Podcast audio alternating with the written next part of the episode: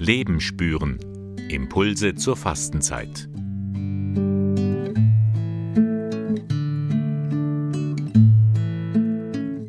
Impuls für die Karwoche.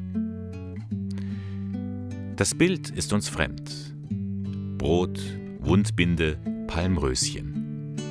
Was in der Karwoche wichtig ist, zeigt dieses einfache Foto. Wir nehmen Brot und teilen. Wir erzählen einander unsere Wunden und heilen. Wir feiern Auferstehung und Leben. So erfahren wir Gottes Segen. So ist Karwoche. So ist Gründonnerstag, Karfreitag und Ostern. Brot teilen, Wunden heilen, Auferstehung und Leben, Segen. Kürzer kann man es nicht sagen. Jesus teilt den Jüngern Brot aus. Brot hat etwas mit Leben zu tun. Jesus sagt, ich bin immer für euch da. Wo Menschen miteinander teilen und aneinander denken, ist Leben.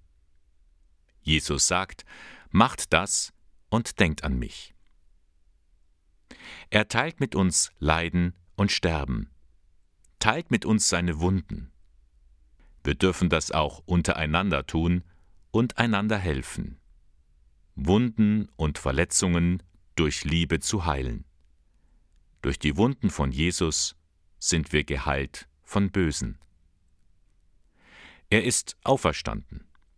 Auch wir dürfen mit ihm leben. Das ist ein großer Segen. So haben wir immer eine starke Hoffnung, ein starkes Versprechen von Jesus. Christus ist auferstanden. Wir dürfen leben mit ihm. Die Karwoche. Brot teilen, Wunden heilen, Segen durch Auferstehung, Leben. Wir beten. Guter Gott, du hast uns Jesus geschickt. Er hat mit seinen Jüngern Brot geteilt. Er hat den Jüngern seine Wunden gezeigt.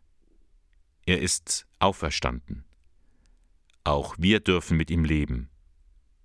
So gib uns deinen Segen. Amen. Ich lade Sie ein, in der Karwoche können wir aufeinander hören, einander Freude und Leid erzählen, einander trösten und helfen. Bei einem kleinen Spaziergang finden wir einen Zweig, der Knospen hat. Den Zweig stellen wir zu Hause in eine Vase. Wir freuen uns, wenn er blüht.